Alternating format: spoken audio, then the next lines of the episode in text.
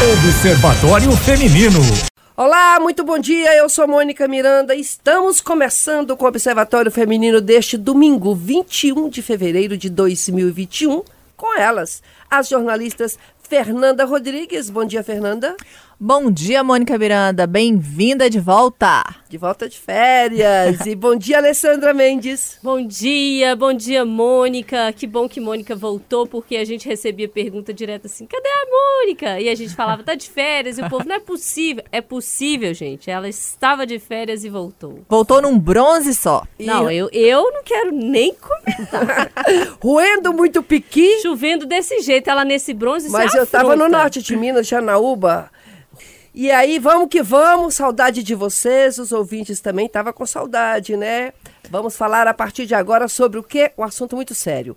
O alcoolismo que atinge a 10% da população brasileira, ou seja, nós somos mais de 211 milhões pelo último censo, então a gente tem aí cerca de 21 milhões de alcoólatras. E com a pandemia, Desemprego em alta, depressão e ansiedade, o alerta está aceso. No último dia 18 foi o Dia Nacional de Combate ao Alcoolismo, um tema que precisa constantemente ser debatido. E por isso quem está conosco hoje no Observatório Feminino é a psiquiatra do Departamento de Psiquiatria da Faculdade da Universidade Federal de Minas Gerais de Medicina.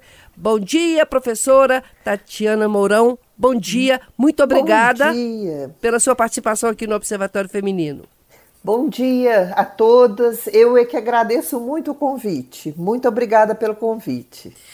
Então, professora, é um assunto muito sério essa questão do alcoolismo, né? Vira e mexe a gente faz debates, programas, novelas tratam muito do assunto, filmes tratam deste assunto, mas é um assunto que ainda precisa ser mais debatido porque é uma situação muito complicada quando você é alcoólatra ou tem alguém que é alcoólatra na família. E nesses tempos de pandemia, eu tenho visto muita gente bebendo muito mais. É, o alcoolismo, ele é hereditário, ele é. Por que, que as pessoas fazem isso? É questão social mesmo, de comportamento, pelo que a senhora já observou, pelos seus pacientes? Olha, o que se pensa hoje é que o alcoolismo é uma doença multifatorial. Que, que é o multifatorial? São vários fatores. Pode até ser que exista alguma coisa genética, mas também tem o fator da cultura, o começar a beber mais cedo. Por exemplo, você me falou que estava lá em Janaúba. No interior é muito comum, às vezes o pessoal começa a beber muito cedo. E, e, quanto mais cedo a pessoa começa a beber, mais possibilidade tem daquele cérebro do adolescente, por exemplo, que está em formação, que ele venha desenvolver um abuso de álcool. Hoje a gente usa muito mais assim, falar de uma forma mais suave, mas na verdade o alcoolismo é uma doença que é como uma estrada. Começa às vezes com 12, 13 anos, com a primeira experimentação, a gente não nota que a coisa está evoluindo, seja nos familiares, nos pacientes, e são dados americanos. A gente só vai ver o problema aos 40, mas na verdade a gente está precisando ver os problemas com álcool aos 20, para a gente ganhar 20 anos aí de vida que podem estar tá sendo perdidos e a pessoa está embrenhando aí nessa estrada do álcool. E é tão interessante porque é de fácil acesso, o preço não é muito caro para diversas bebidas e socialmente aceitável. Inclusive na família, você mesmo bota um, um copo de cerveja e dá para seu filho aos 18, 19, 20 anos numa festa. Você dá para sua filha é aceitável. E 18, às vezes... 19, 20, você tá sendo muito gente boa, né, Mônica? É porque é bem Dá antes, um né? copo de cerveja bem antes. Não, 14 anos eu não dei, não, mas aos 18 anos eu já dei. Então eu tô errada, não é isso, professora? Olha, eu acho que a gente deve ser mais rígido. Na nossa cultura aqui brasileira, realmente eu concordo é, com a colega, ela falou, é, se dá às vezes com 13 anos. Então, eu acho que o primeiro ajuste cultural seria esse. Vamos esperar um pouco mais. Algumas culturas, assim, as famílias não dão álcool antes dos 18, outras dão. Mas quem sabe a gente já começa né, a, a mudar um pouco. Outro dia eu conversando com meu filho sobre a lei tolerância zero para dirigir. Aí eu me lembrei, olha, sabia que foi um colega meu até que fez o primeiro artigo que para bebê podia ser só com duas doses e que todas as provas do Detran tinham essa questão. E eu até participei do grupo que pôs a tolerância zero. Vocês vão ficar até bravos comigo, não vão gostar mais de mim. Mas quer dizer, o tempo vai mudando as leis. E, e hoje, por exemplo, para uma pessoa já de 20 anos, 22, é muito mais é comum ele saber que tem que sair e, e voltar de carona com um que não bebeu ou, ou de outra forma de transporte, aplicativos e tudo. Mas para quem já tem 40, 50 anos, que vivia naquela outra realidade, pode se beber e dirigir com duas doses, teve que fazer uma mudança mais radical.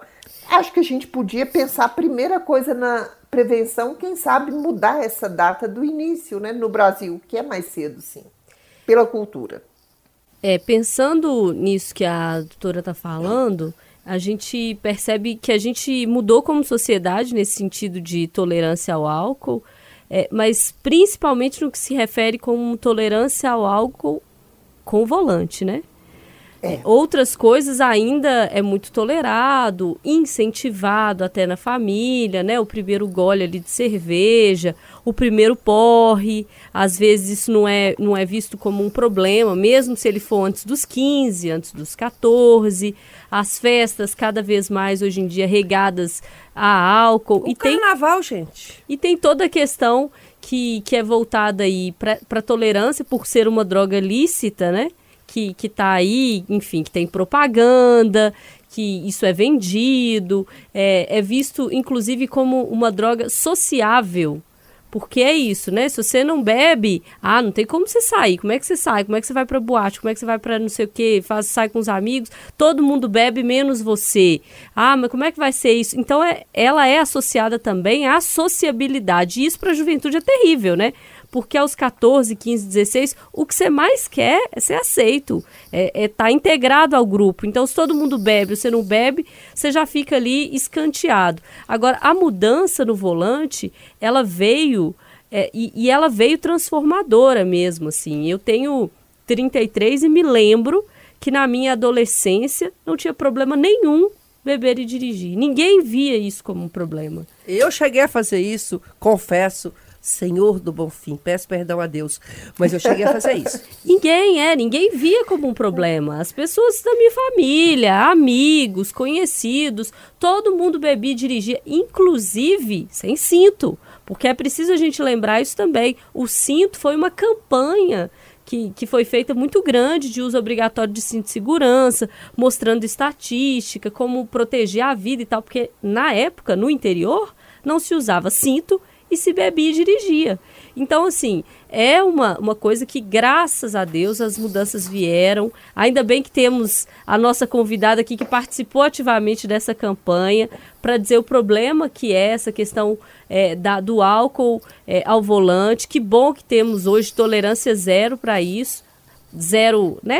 Mais ou menos, mas tem muita gente que ainda é, acha que não tem problema, que se eu tomar duas tacinhas, se eu tomar três, três copos, não vou perder a noção e etc e tal, que a gente vê que tem problema sim. Então, que bom que a gente mudou nesse sentido. E é só a gente olhar isso, assim, para o passado, de 20 anos, era tolerado, era inclusive visto como algo normal, até que os crimes começaram a acontecer, as pessoas começaram a perder parentes, amigos cada vez mais jovens e a gente percebeu e entendeu como isso é um problema. E aí daqui a pouco eu quero falar sobre o álcool na pandemia, que eu passo por isso. Se tem tanta parcimônia para falar de é, outras drogas, tanta preocupação, né? Com outras drogas como cocaína, heroína, crack, maconha. É, e com álcool existe uma tolerância. A Alessandra falou é, é, também, e existe um glamour também na bebida, né? As pessoas bebem para ter coragem, as pessoas bebem para serem interessantes. É, isso é uma cultura realmente, né? Como a, a, professora disse, a doutora disse, que precisa ser mudada lá no nascedouro.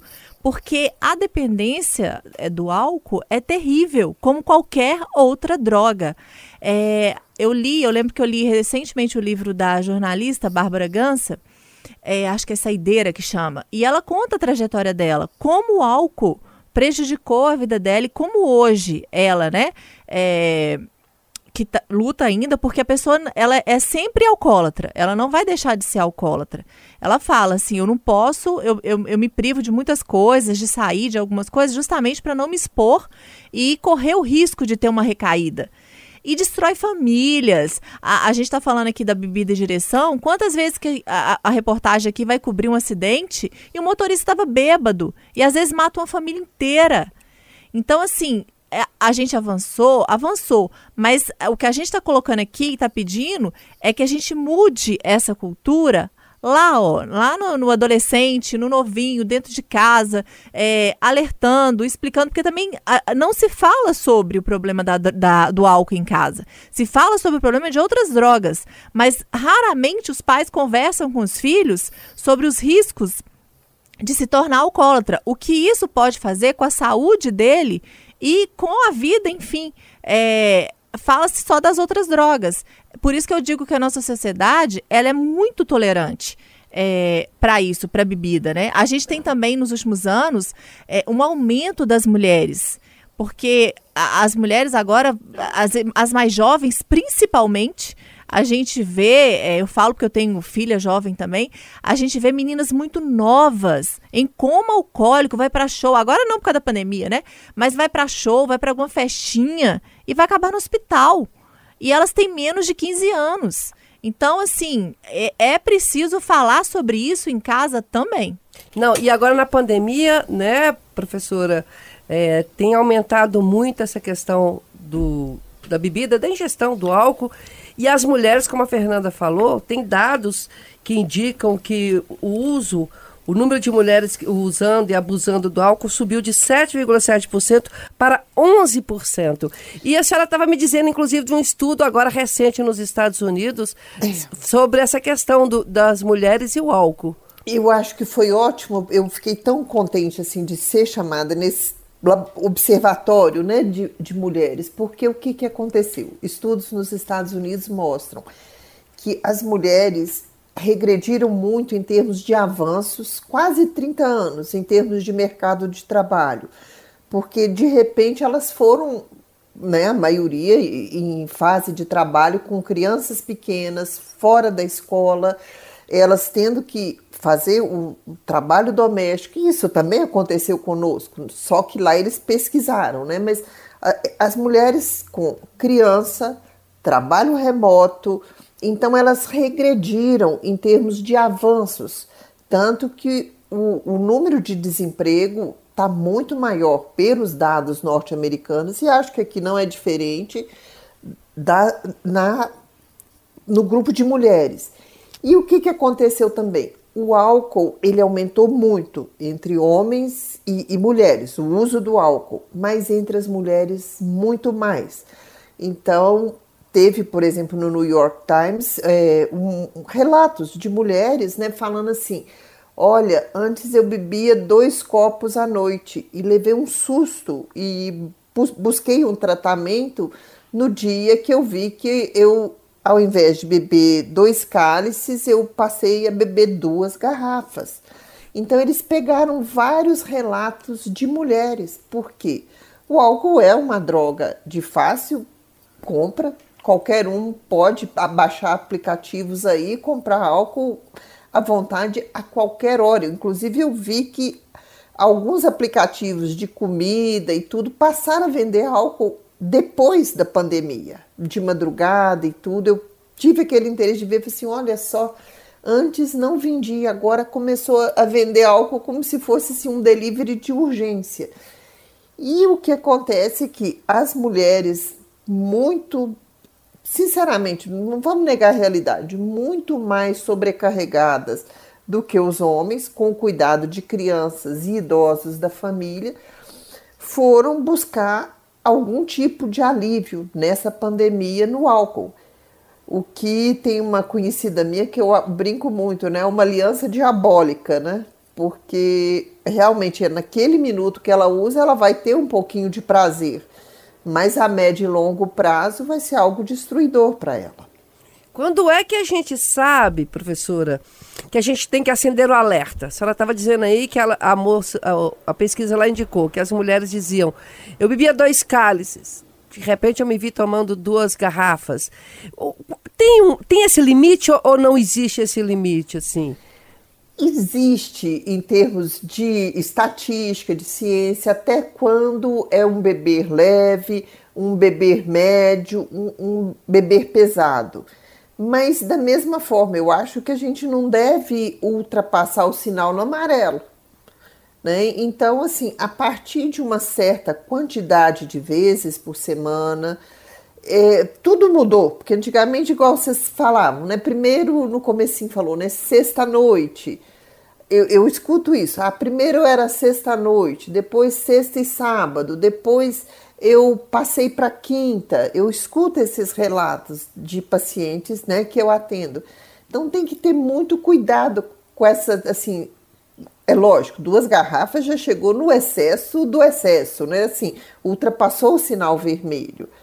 Então eu tenho muito temor de pegar um número estatístico, porque, por exemplo, as mulheres com mais de uma dose por dia, elas já têm complicações clínicas do álcool por causa do nosso metabolismo ser diferente. Mas quando as pessoas falam assim, ah, eu bebo socialmente, só final de semana e em festa.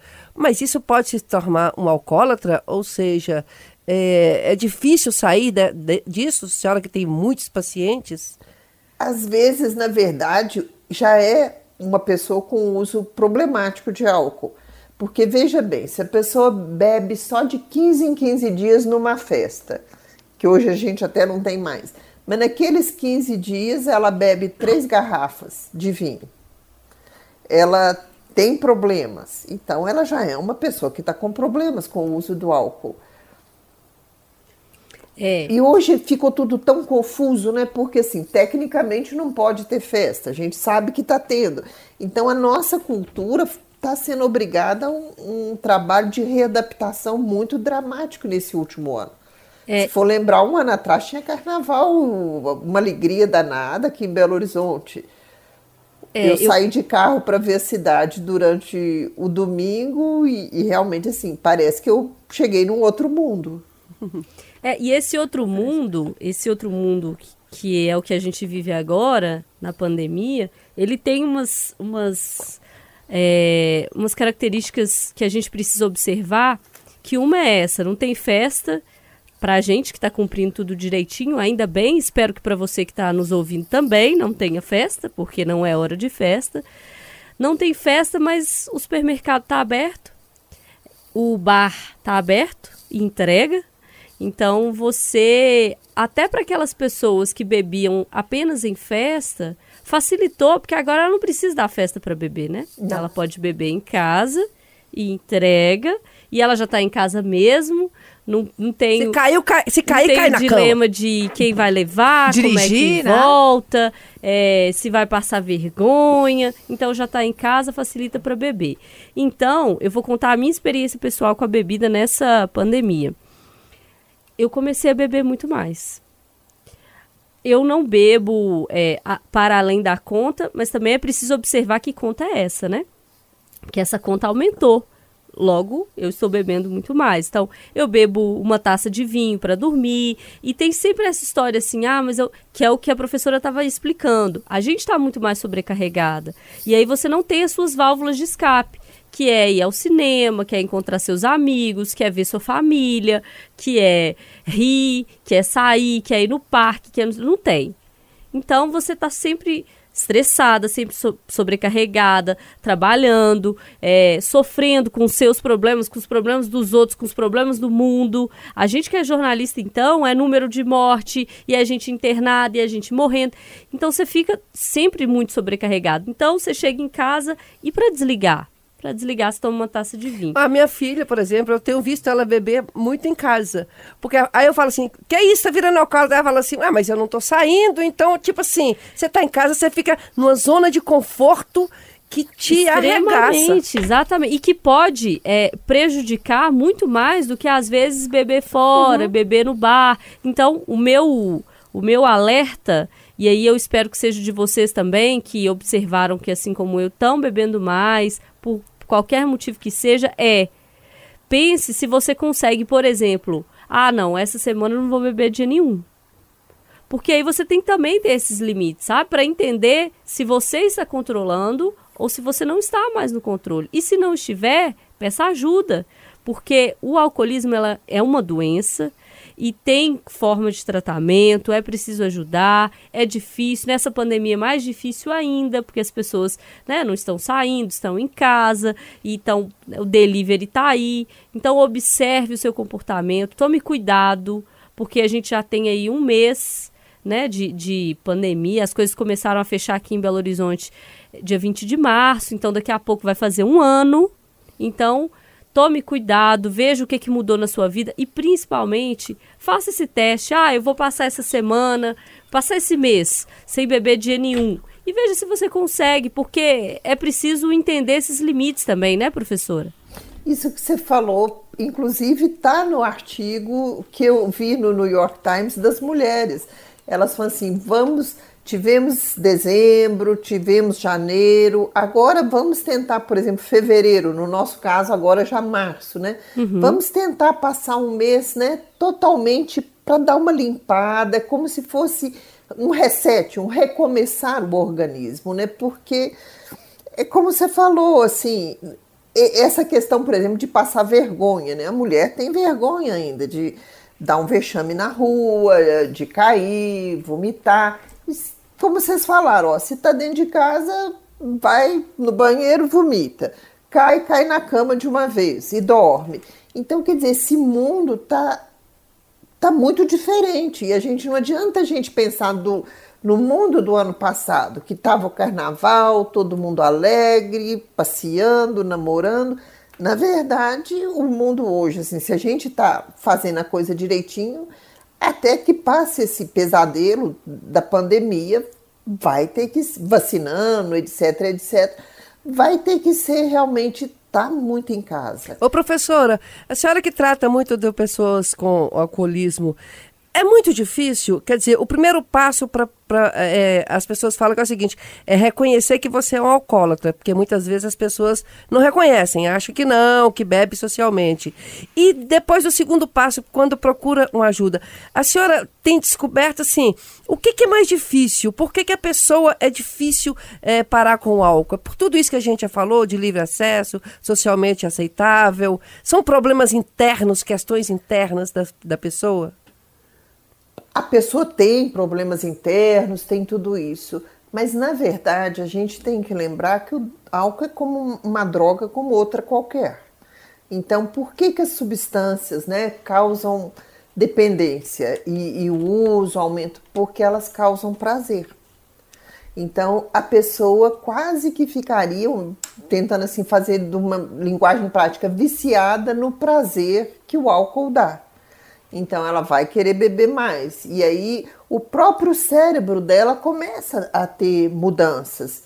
Tem muita experiência de laboratório com bichinhos, né? Que os bichinhos vão acostumando a um, a um comportamento de recompensa.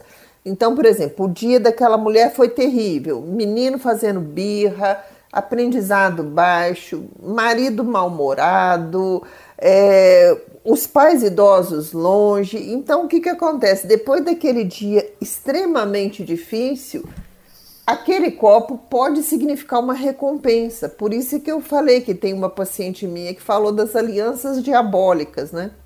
Porque no sentido assim mais da literatura, né? Assim de falso, daquela coisa assim que começa parecendo uma coisa boa e depois a longo prazo é que vai mostrar que foi uma armadilha. Professora, então, essa armadilha que as pessoas têm que ficar atentas, os pais, se puderem adiar o máximo possível dos filhos bebendo em casa. E a gente sabe que a gente não controla na rua, mas pelo menos quando a gente demonstra que conversar e falar de toda essa situação é muito importante, não é isso, professora? E eu queria te agradecer demais participar aqui no Observatório Feminino. Infelizmente o tempo acabou, a gente tinha muitas coisas para falar ainda a respeito deste assunto e de outros, mas eu queria te agradecer, professora. Nossa, eu é que agradeço a vocês pela conversa. Num tempo de pandemia, bater um papo é muito bom. Muito obrigada pelo convite. Muito obrigada. Nós conversamos aqui com a professora psiquiatra do Departamento de Psiquiatria da Faculdade de Medicina da Universidade Federal de Minas Gerais, a professora Tatiana Mourão. Alessandra, tchau. Você tá com batom, uma cor maravilhosa. Deixa eu ver, Fernanda, o que, que eu vou elogiar. Tá com um brinco, que eu sempre gosto de Olha brinco. esse colar. Que é. o colar é porque eu gosto de brinco. Meu olho é brinco. Adoro. Principalmente a argola. Um beijo pra vocês. Beijo, gente. Aproveitem esse domingo aí para refletir, né, sobre o que estão fazendo aí com o seu corpo, com o seu futuro. Com seu Dá pra cérebro. beber com responsabilidade e sem ficar dependente, que é o mais importante. Uma excelente semana para todo mundo e obrigada por mais esse encontro. Domingo que vem a gente tá de volta. Nos aguarde. Beijos, tchau.